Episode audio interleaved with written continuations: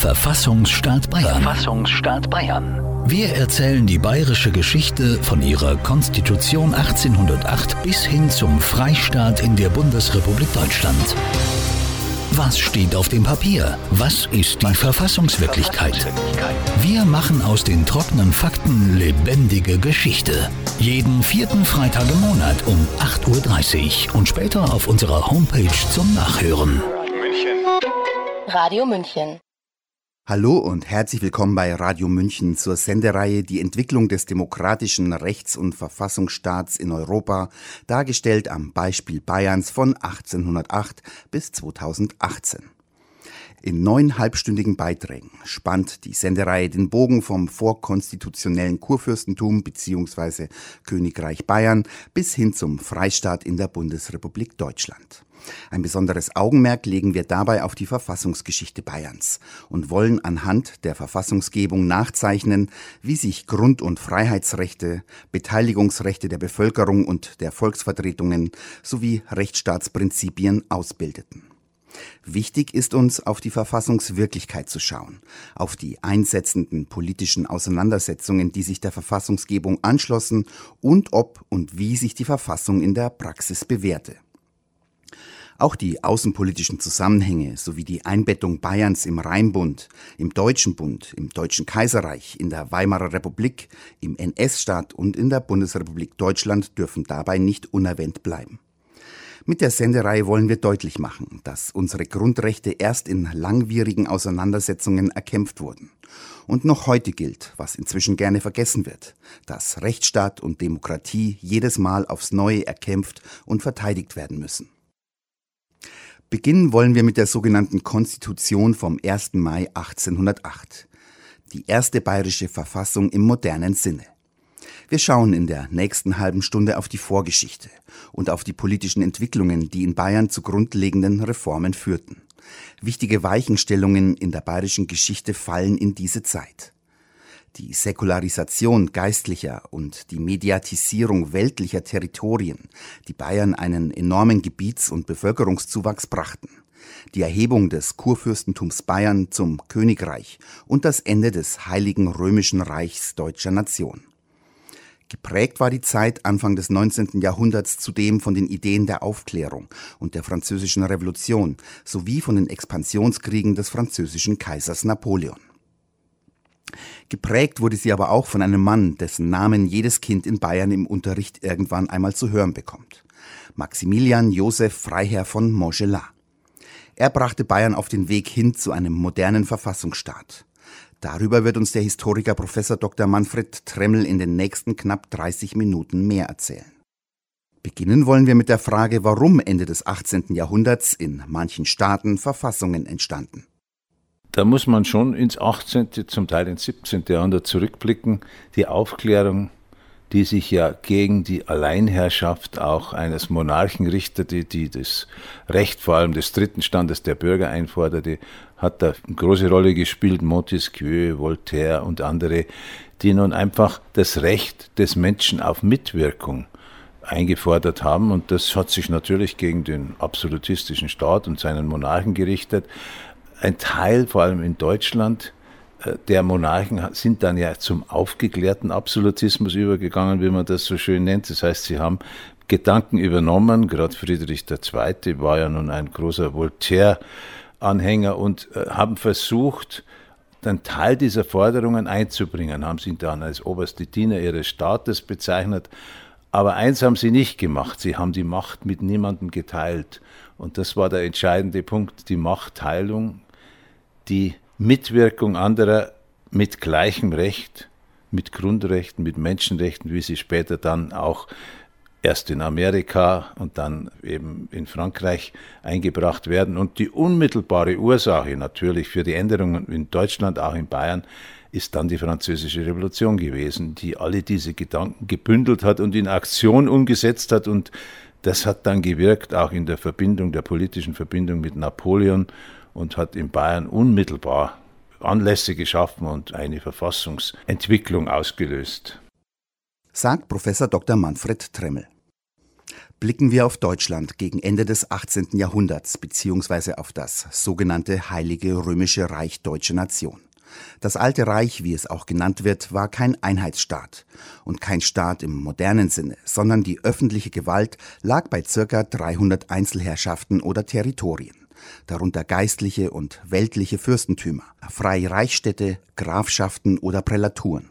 Diese hatten unterschiedliche Regierungsformen, zumeist absolutistisch, mal aber auch ständisch oder republikanisch, wie in den Reichsstädten. Der Kaiser seit dem 15. Jahrhundert, fast durchweg ein österreichischer Habsburger, hatte keine Staatsgewalt. Es gab keine Reichsregierung, aber einen Reichstag und zwei Reichsgerichte. Dieses Staatengebilde erfüllte zwar eine Schutzfunktion für die Territorien, aber den zentrifugalen Tendenzen oder einem nach Eroberungen strebenden Napoleon hatte es Anfang des 19. Jahrhunderts nichts mehr entgegenzusetzen. Eine Staatsbildung im modernen Sinne fand im Alten Reich daher eher auf der Ebene der großen Mächte wie Österreich und Preußen oder der mittleren Territorien wie Württemberg, Baden oder Bayern statt. Und gerade in diesen, im Vergleich zu den Großmächten kleineren Staaten, entstanden Verfassungen, in denen sich das Machtgefüge im Staat verschob, wie Manfred Tremmel erläutert. Im Absolutismus war die Souveränität, das heißt das Zentrum der Macht lag beim Monarchen. Er war der Souverän und zwar ausschließlich.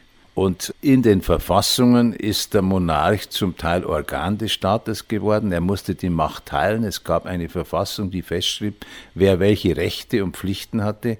Das ist dann eine Art Staatssouveränität in Bayern. Der Staat ist souverän, aber der Monarch ist ein Teil dieses äh, Staatswesens. Und das geht dann weiter in der Entwicklung in unsere Zeit wo das Volk dann der Souverän wird. Das haben wir heute selbstverständlich. Und die Verfassung des 19. Jahrhunderts, diese frühen Verfassungen, haben erstmals eben eine Grundlage geschaffen, die Macht des Monarchen zu umschreiben, sozusagen einzuhegen, um deutlich zu machen, bis hierher geht dein Einfluss, deine Macht und dann stehen daneben aber andere, die Anspruch erheben, dann in Form von Parlamenten, in Form von Gremien, die dann eben mitwirken. Schauen wir auf die geschichtlichen Ereignisse. Zwischen 1795 und 1801 waren dem revolutionären Frankreich sämtliche linksrheinischen Gebiete des Heiligen Römischen Reichs zugefallen. Die von Gebietsverlusten betroffenen deutschen Fürsten sollten rechtsrheinisch entschädigt werden. Durch den sogenannten Reichsdeputationshauptschluss von 1803 kam es zu einer radikalen Umgestaltung im Reich. Die geistlichen Territorien und Kirchengüter des Reichs wurden säkularisiert und circa 80 kleinere Territorien sowie 350 Reichsritterschaften und 45 der 51 Reichsstädte mediatisiert. Das heißt, sie wurden der Hoheit der größeren Landesfürsten unterstellt. Neben Preußen, Württemberg oder Baden profitierte auch das Kurfürstentum Bayern erheblich.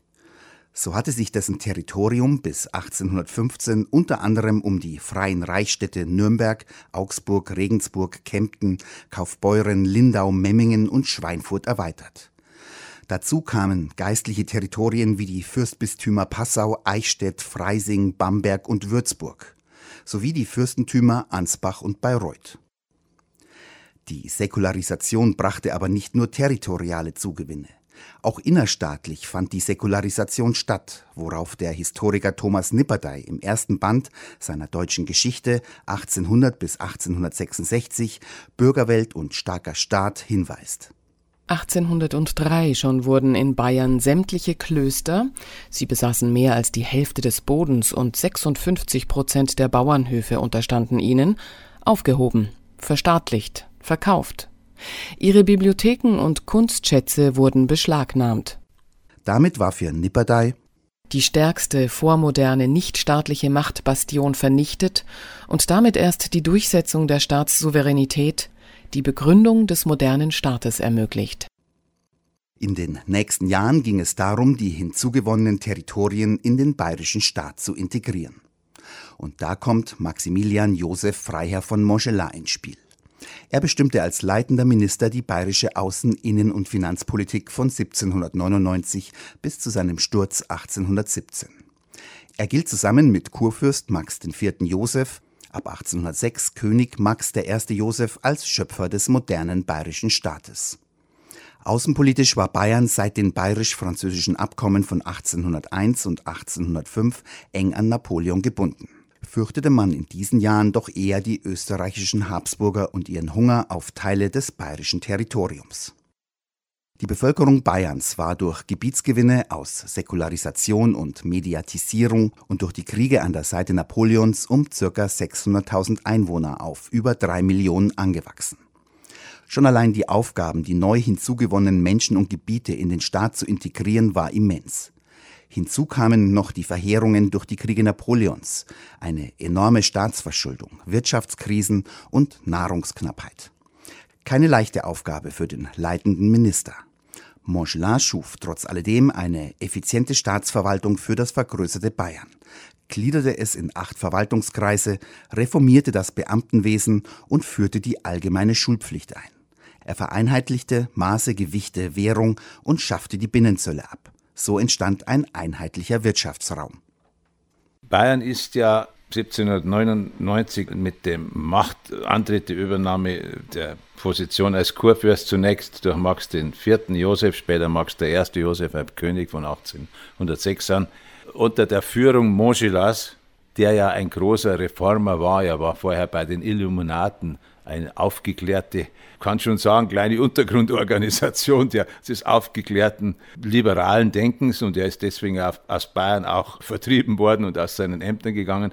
Er kam nun hierher und es ist ein Mann, der gesagt hat, ich begrüße den Ruin des Klerus und den Machtverlust des Adels, obwohl er selber Adeliger war. Das heißt, der hatte viel Revolutionäres im Kopf und nun hatte er die, die Macht und die Möglichkeit, von diesem Zeitpunkt an dieses Bayern neu zu gestalten. Und das hat er schon einige Jahre vorher noch im Exil in Ansbach in einem Ansbacher Memoir festgelegt, wie er künftig, wenn denn Max Josef Herrscher werden sollte, wie er dieses Bayern neu gestalten wird, nach diesen neuen Ideen.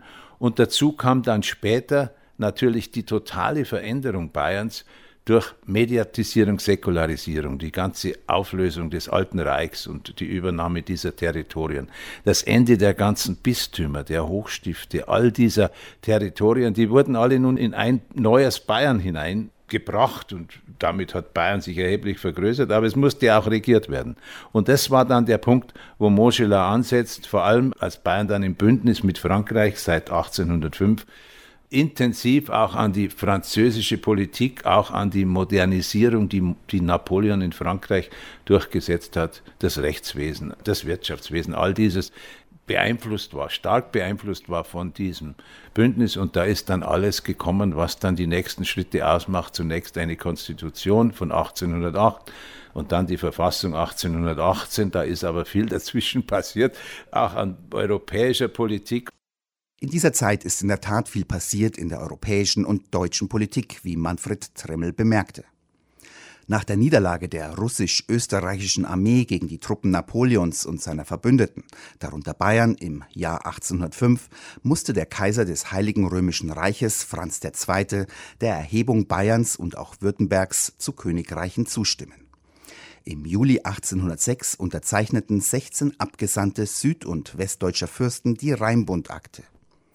Damit kündigten sie an, sich formell vom Reich loszusagen und schlossen sich in einer Konföderation und Militärallianz mit Frankreich zusammen, als deren Protektor Napoleon fungierte, dem Rheinbund. Am 6. August 1806 legte Franz II. auf ein Ultimatum Napoleons hin die deutsche Kaiserwürde nieder und entband die Reichsstände von ihren Pflichten gegenüber dem Reich. Bis 1808 schlossen sich weitere 20 Staaten dem Rheinbund an. Napoleon begann schon bald, die Rheinbundstaaten zu drängen, Verfassungen zu erlassen. So forderte Napoleon 1807 den bayerischen Minister Montgelas auf, den Code Civil einzuführen, das fortschrittliche französische Gesetzbuch zum Zivilrecht, und eine Verfassung zu erlassen. Das gefiel dem eben zum König gewordenen bayerischen Monarchen Max I., der seine Souveränität unangetastet lassen wollte, nicht. Nicht viel anders verhielt es sich bei Montgelas. Schließlich aber entschloss er sich doch dazu. Also er hat 1808 zwei Dinge erreichen wollen. Er hatte ja in den Jahren seit 1799 schrittweise die Umgestaltung Bayerns vorgenommen. Nach 1803, nach der Säkularisation, mussten die ganzen geistlichen Gebiete irgendwie integriert werden. Und dasselbe passierte dann 1805, 6 mit den Reichsstädten und mit all den Reichsfürsten, die es noch gab. Und da hat er nun schon eine erste Menge an Reformen praktiziert und, und umgesetzt. Und das zusammenzufassen, das war der erste, das erste Ziel. Das sollte in einer Verfassung nun ja, gekrönt werden, kann man fast sagen. Die Verfassung sollte das alles überwölben. Er wollte auch den Menschen mehr Recht geben, vor allem den dritten Stand, der ja in Frankreich der rebellische Teil der Bevölkerung war. Also eine Nationalversammlung war da schon geplant und alles Mögliche. Ich sage, war geplant, diese Verfassung ist nie in Kraft getreten. Das sollte man schon gleich dazu sagen. Also eine sehr fortschrittliche Verfassung, die dann auch ein Stück weit eine außenpolitische Funktion hat. Und das darf man nicht vergessen. Bayern ist 1806 Teil des Rheinbundes geworden, also eines Bündnisses vor allem süd- und mitteldeutscher Staaten mit Frankreich. Und in diesem Bündnis war die Gefahr groß, dass Napoleon sozusagen diese beteiligten Länder alle so an seiner Strippe führt. Und die Bayern haben das immer ganz gut gemacht, lieber eine eigene Verfassung, als von der fremden Rheinbundverfassung dominiert zu werden. Also diese beiden Funktionen, Integration der Territorien im Land, aber auch ein Stück Schutzschild gegen zu starken Zugriff Napoleons. Man konnte immer sagen, aber in unserer Verfassung ist das so geregelt. Im Übrigen muss man sich auch vorstellen, es waren kriegerische Zeiten, es war ungeheuer viel an Auseinandersetzungen, Konflikten, kriegerischen Auseinandersetzungen. Da ist auch vieles nicht so immer gleich umsetzbar gewesen, wie man sich das in normalen Zeiten vorstellt. Umgekehrt muss man sagen, was Moschela in diesen 15 Jahren an Veränderungs- und Reformmaßnahmen umgesetzt hat, ist unglaublich. Es ist wirklich stupend, wenn man sich die einzelnen Schritte ansieht und wenn man dann sieht, was da passiert ist. War immer nicht immer ganz einfach. Die Menschen konnten zum Teil kamen nicht mehr mit bei der Geschwindigkeit. Und es gab auch viel Verstörung und viel Widerstand und es gab interne Auseinandersetzungen. Aber Moschela hat es geschafft, sich eine Beamtenschaft, eine fast treue Beamtenschaft aufzubauen. Er hat auch das Beamtenrecht reformiert natürlich, die lange Zeit zu ihm stand und die es ermöglicht hat, dass dieses alles passieren konnte. Mit einer Verfassung wollte sich Bayern als eigenständiger Territorialstaat behaupten und eine Klammer für das neue Staatsgebilde schaffen, wie Manfred Tremel erläutert hat. Und so erhielt Bayern 1808 als erster deutscher Staat, mit Ausnahme des Königreichs Westfalen, wo ein Bruder Napoleons auf dem Thron saß, eine Verfassung, Konstitution genannt. Mit ihr wurde die Gesetzgebung vereinheitlicht. Sie gewährte Rechtsgleichheit, gleiche Steuerpflicht, gleicher Zutritt zu allen Staatsämtern und garantierte die Sicherheit der Person, des Eigentums, Gewissens- und Religionsfreiheit und Pressefreiheit im Rahmen bestimmter Zensurgesetze. Die Konstitution gewährleistete zudem die Unabhängigkeit der Gerichte und die Unabsetzbarkeit der Richter und versprach die Schaffung einheitlicher Bestimmungen über Straf- und Zivilrecht für das ganze Königreich. Auch die in Bayern kaum mehr vorkommende Leibeigenschaft wurde endgültig abgeschafft. Die Präambel der Verfassung begann so Maximilian Joseph von Gottes Gnaden, König von Bayern. Der bayerische König betrachtete seine Herrschaft nach wie vor als Gott gegeben. Ganz wie im absolutistischen Zeitalter möchte man meinen. Weit gefehlt. Denn indem auch der König und die königliche Familie ihren Platz in der Konstitution inklusive Pflichten und Aufgaben zugewiesen bekommen, steht die Verfassung gewissermaßen über dem König. Und damit war auch die Trennung von Staat und Dynastie vollzogen. Der König war ein Organ des Staates geworden und souverän war nun der Staat. In der Präambel der Konstitution war als Ziel die Vereinheitlichung des Staates definiert. So haben wir beschlossen, sämtlichen Bestandteilen der Gesetzgebung und Verwaltung unseres Reiches mit Rücksicht auf die äußeren und inneren Verhältnisse desselben durch organische Gesetze einen vollständigen Zusammenhang zu geben. Das war, wie wir gehört haben, dringend nötig, um die großen territorialen Zugewinne mit teilweise sehr unterschiedlichen politischen, rechtlichen und konfessionellen Traditionen zu vereinen. Vorgesehen war in der Konstitution auch eine Nationalrepräsentation also eine Volksvertretung, die sich nicht mehr an den Ständen orientierte, sondern am Besitz und Bildung, versehen mit einem hohen Zensus, der auf der Höhe der Steuerleistung basierte. Im ersten Titel, Paragraph 2 der Konstitution, heißt es Alle besonderen Verfassungen, Privilegien, Erbämter und landschaftlichen Korporationen der einzelnen Provinzen sind aufgehoben. Das ganze Königreich wird durch eine Nationalrepräsentation vertreten, nach gleichen Gesetzen gerichtet und nach gleichen Grundsätzen verwaltet. Demzufolge soll ein und dasselbe Steuersystem für das ganze Königreich sein. Gewählt werden konnte in der Nationalrepräsentation nur ein sehr kleiner Teil der Bevölkerung. In einem jeden Kreise werden aus denjenigen 200 Landeigentümern, Kaufleuten oder Fabrikanten, welche die höchste Grundsteuer bezahlen, von den Wahlmännern sieben Mitglieder gewählt, welche zusammen die Reichsversammlung bilden. Aufgabe der Nationalrepräsentation war es, über Gesetze und das Budget abzustimmen. Aber nur so, wie sie die Regierung vorlegte. In der Praxis angewandt wurde die Verfassung nicht.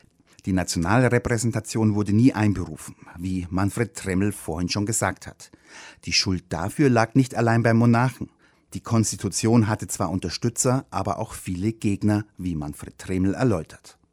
Die Gegner, das liegt nahe, diejenigen, die die Benachteiligten bzw. die Entmachteten waren. Muss, man muss sich vorstellen, die ersten zwei Stände, der Adel, die Fürsten, die selbstständige Reichsfürsten etwa waren, haben ihr Territorium verloren. Sie waren plötzlich nichts mehr.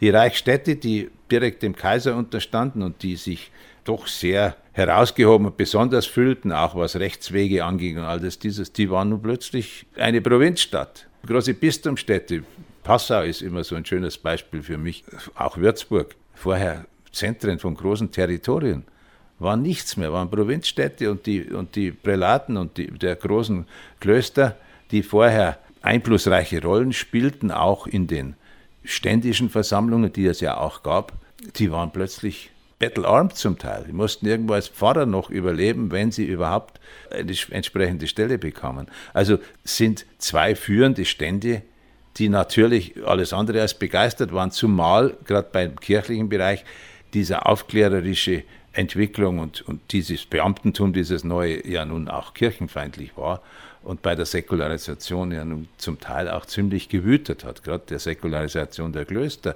die man als überholt und mittelalterlich dargestellt hat und von denen man behauptet hat, sie seien längst schon fällig zur Auflösung. Übrigens eine echte aufklärerische Übertreibung. Die Klöster waren im 18. Jahrhundert weder arm noch untätig, waren zum Teil naturwissenschaftlich hervorragend ausgestattet. Also das waren schon auch ideologische Kämpfe, die da geführt wurden. Und die Befürworter, ich habe sie schon angesprochen jetzt, die liberalen Bürger, Intellektuelle der Zeit, die halt auf diese Modernität der Aufklärung, der Vernunft gesetzt haben und das alles, alles Alte, auch die alten Bräuche, alles abgeschafft haben, alles als überholt und, und nicht mehr zeitgemäß angesehen haben. Also die Aufklärung war von sich überzeugt, sie hat geglaubt, dass sie eine Zeitenwende jetzt schafft und dass alles anders wird, wie alle äh, so revolutionären Bewegungen, ist ja in Frankreich auch das Thema gewesen, kommt dann später ja wieder auch in der in der Revolution 1918, 19. Jetzt beginnt die neue Zeit, oft mit neuer Zeitzählung. Alles dieses spielt in der Zeit auch eine Rolle. Und diejenigen, die daran geglaubt haben, haben dann versucht, das Alte als überholt abzuwerten, dann auch zu beseitigen. Und ja, und jemand musste auch jenseits der Ideologie auch organisieren. Einen Staat schaffen, der als Idee präsent war, der aber auch funktionierte. Adel und Geistlichkeit waren Gegner einer Verfassung in Bayern, wie wir gehört haben.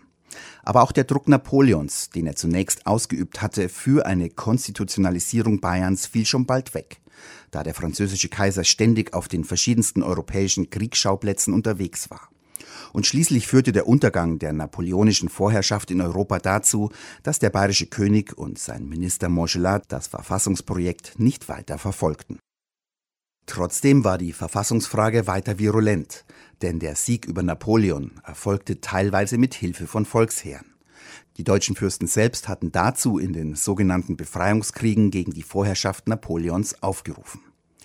Es entstand ein deutsches Nationalbewusstsein und die Bevölkerung nahm sich als politisches Subjekt wahr, forderte ein geeintes Deutschland und eine Konstitutionalisierung.